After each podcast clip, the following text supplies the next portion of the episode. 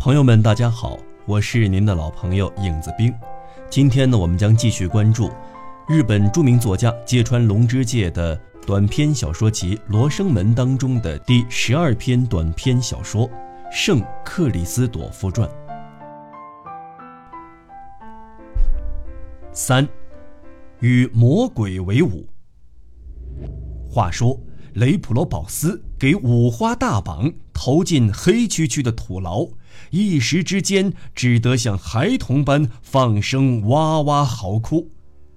这时，忽见有个身着红袍的学士，不知来自何处，亲切问他：“哎呦呦，雷普罗保斯，你为何待在这里？”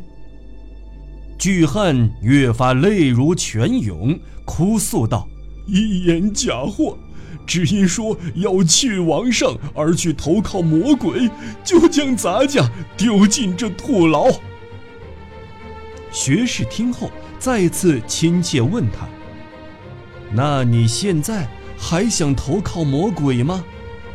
雷普罗保斯点头答道：“想着嘞。”听他如此回答，学士大快于心，不禁呵呵狂笑。震得土牢咯咯作响。隔了一会儿，学士第三次亲切说道：“难得你有此愿望，看我马上放你出这土牢。”说着，便将红袍往雷普罗保斯身上一罩。雷普罗保斯全身绑锁，当即寸断，真乃怪事。巨汉的惊讶。自不用说，便诚惶诚恐站起身来，仰望学士的面孔，恭恭敬敬谢道：“松绑的大恩大德，咱家末世不敢忘。可是这土牢如何逃得脱？”学士淡然一笑：“这有何难？”话音未落，即宽展红袍大袖，携雷普罗保斯于夜间，脚下顿时一片漆黑，只觉狂风骤起，火花四溅，两人不知何时已然腾空离开土牢，飘飞到安提奥基亚城的夜空。据说当时学士有如怪形大蝙蝠，展开乌黑如云之翼，背负欲坠之月。穿行夜空中。再说雷普罗保斯好不惊恐，似离弦之箭，跟随学士飞行空中，不禁颤声问道：“足足下究竟是何许人？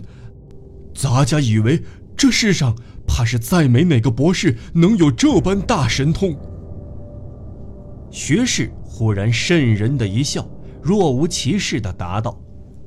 实不相瞒，我便是能玩弄天下人于股掌之上、具有大法力的强人。雷普罗保斯这才恍然大悟，学识其人便是魔鬼。这一问一答的功夫，魔鬼如妖星流逝，在空中长飞不停。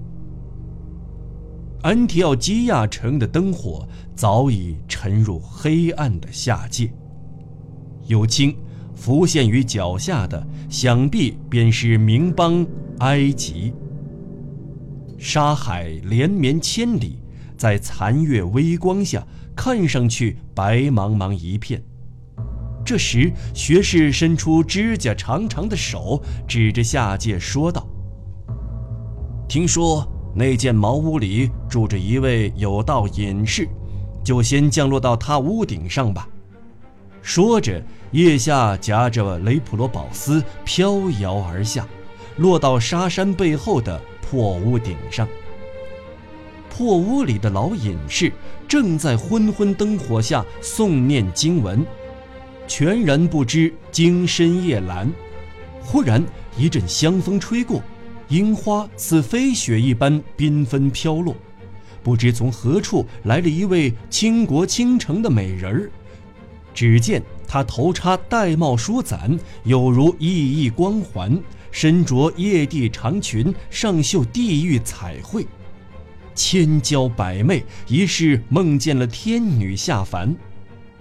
老者想必以为，埃及的沙漠顷刻间变成了日本的花街柳巷，实在不可思议，一时茫然若失，望着美人儿，竟出了神。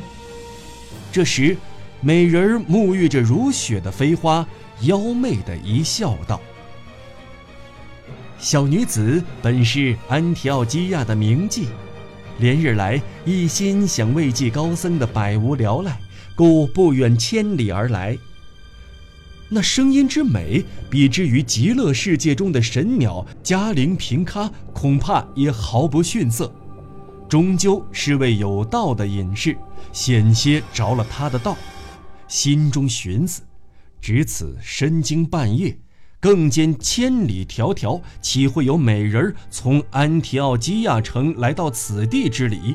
心中了然，定是魔鬼的伎俩。于是两眼专注经文，一心念诵陀罗尼咒语，而那美人兀自不肯罢休，一心要收服老者。只见她罗袖款摆，兰香袭人，婀娜多姿，如怨如诉。小女子虽出身风尘，毕竟历经千里河山才来到这荒沙大漠，怎奈长老全不知怜香惜玉。那曼妙的姿容，简直令满地的落花都为之含羞。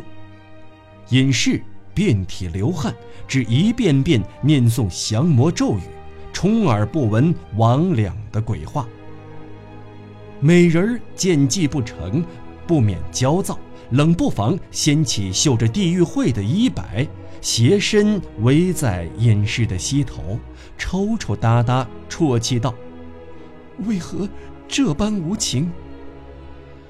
老隐士见状，如同挨了蝎刺，跳了起来，迅即掏出贴身挂的十字架，厉声如霹雳般喝道：“孽障，不得对主基督之使徒无礼！”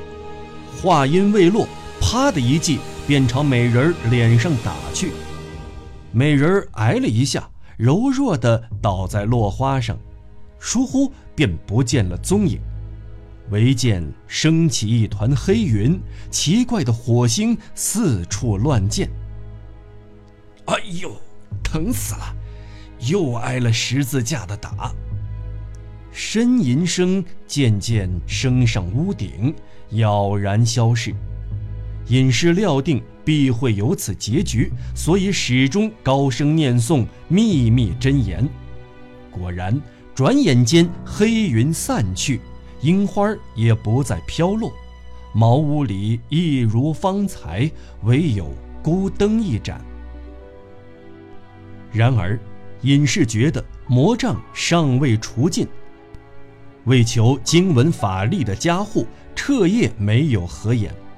不久，天色渐明，觉得有人来到柴门前，于是手拿十字架走出去一看，一个小山似的巨人蹲在茅屋前，真不知他是由天而降，还是自地底冒出，正恭敬地给自己鞠躬。黑黑的肩头上已勾勒出呈茜红色的天空。只见他向隐者低头一礼，惴惴地说道：“咱家名叫雷普罗保斯，家住叙利亚，乃一介山野村夫。最近偶然做了魔鬼的手下，不远千里随之来到埃及沙漠。魔鬼因难敌主耶稣的法力，撇下我一个人逃得不知去向。”我本一心寻找盖世英雄，愿为他效犬马之劳，所以，嗯，某虽愚钝，还请收我做主基督的仆人吧。老隐士立在茅屋门前，听了这番话，不禁皱眉答道：“哦，有过如此经历，实难从命。”凡魔鬼手下之人，除非枯木开花，断无得我主基督之日。雷普罗保斯再次俯首恳求道：“我决心已下，哪怕千秋万世，这最初的一念必要贯彻始终。请于是该如何做才符合我主基督之意？”于是老者和巨汉两人郑重交谈起来。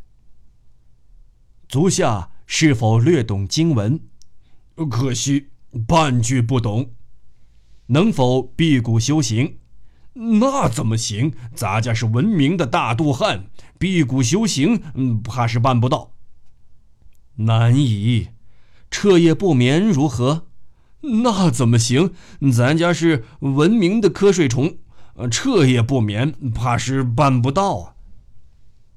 话已至此，连老隐士也爱莫能助了。有清忽然面带喜色，击掌说道。由此向南不到十里处，有条大河，名流沙河。此河水势浩荡，激流如剑，听说人马难渡。然而足下如此高大，趟水过河，想必轻而易举。往后就请足下做和尚渡公，助来往行人渡河吧。汝能善待人，主必善待汝，即为此理。听了这话，巨汉不禁十分振奋。好极，咱家这就去做那流沙河的渡公。老隐士见雷普罗保斯一念至诚，也分外高兴。既然如此，我现在便为足下行洗礼。说着，亲自捧着水罐，小心翼翼地爬上茅屋顶，才勉强将罐中之水洒在巨汉头上。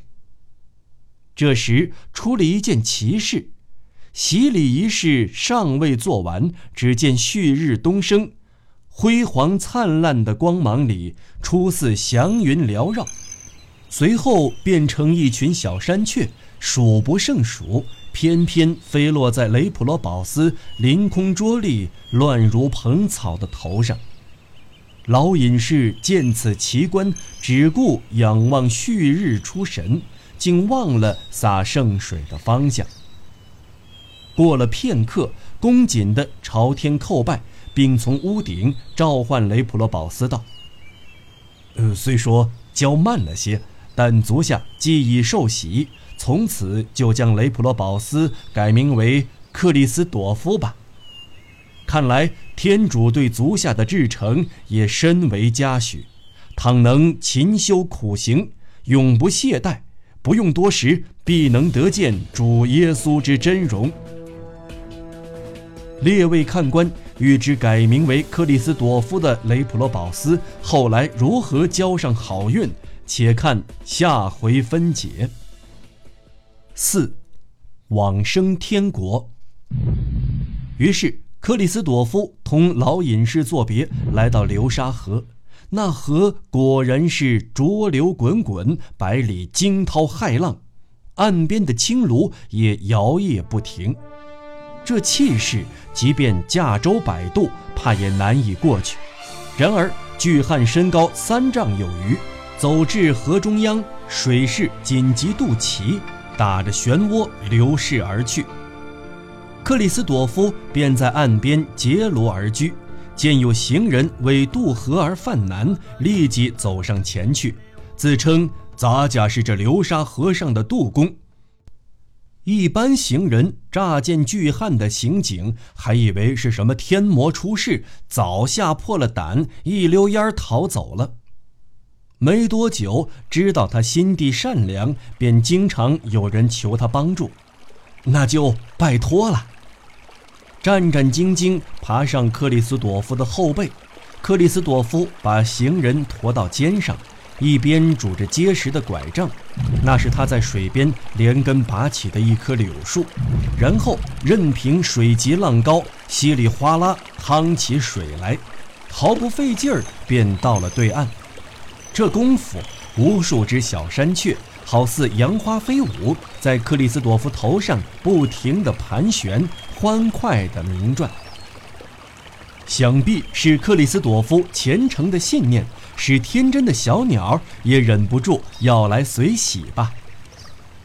这样，克里斯朵夫风雨无阻，在河上当了三年的渡工，求渡的行人倒是不少，但像主基督的人却一次也没有遇到。第三年。有天晚上，外面疯狂雨暴，电闪雷鸣。巨汉坐守茅屋，独对山雀，左思右想，深感往事如梦。忽然，一个楚楚可怜的声音压过倾盆的雨声传了过来：“杜公在吗？劳烦送我过河。”克里斯朵夫站起身，摇摆着走入屋外的黑夜。没想到，在划破夜空的闪电中，见是位眉清目秀的白衣童子，年纪还不满十岁，孤零零地垂头伫立在河畔。巨汉觉得稀奇，便弯下山一样的身躯，体恤地问道：“这样的夜晚，童子？”怎么一个人出门呢？童子抬起悲戚的目光，忧郁地答道：“石英要回到父亲那里。”克里斯朵夫听他这样回答，越发生疑，但见他焦急的样子，一缕怜悯之情油然而生。别担心，我送你过河。说着。双手抱起童子，像往常一样驮在肩上，照例握紧拐杖，拨开岸边的青芦，在这风雨肆虐的夜晚，扑通一声，大胆地走进河里。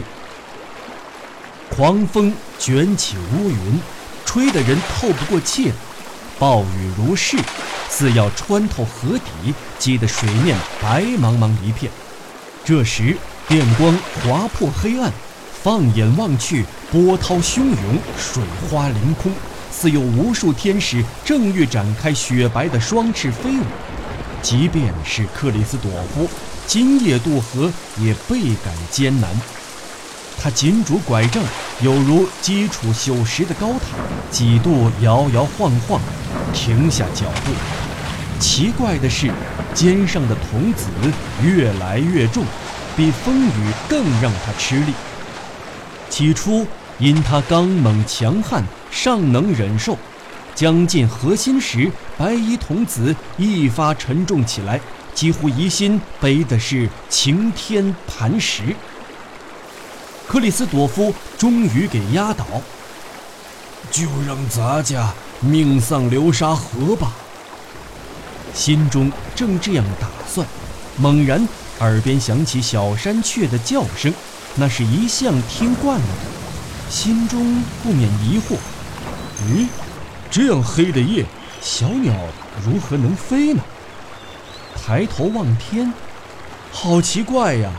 童子头上有一轮金灿灿的新月形光环，小山雀任凭狂风雨骤，纷纷飞向金光，雀跃不已。巨汉思忖。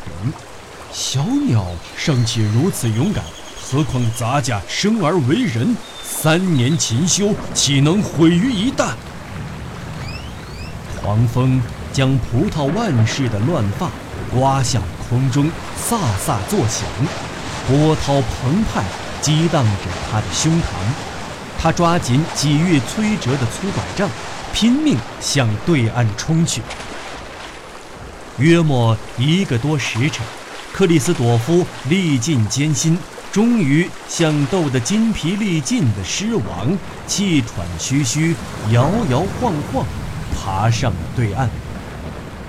他将柳树粗的拐杖插入沙土中，从肩上将童子抱下来，长吁一口气道：“哎呀，孩子，连高山大海都没你沉呐。”童子微微一笑，暴风雨中头上的金光愈加灿烂辉煌，仰起头望着巨汉的面孔，仁慈地答道：“不错，今晚正是今晚，你背负的是一身承受着全世界苦难的耶稣基督。”声音如铃铛一般美妙动听。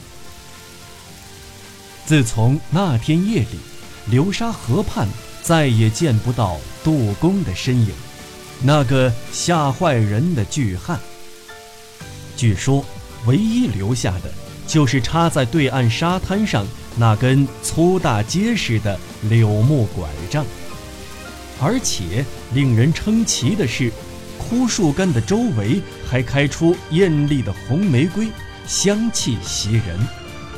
正如马太福音所记，清心的人有福了，因为他们必得见神。大正八年（一九一九年）四月十五日。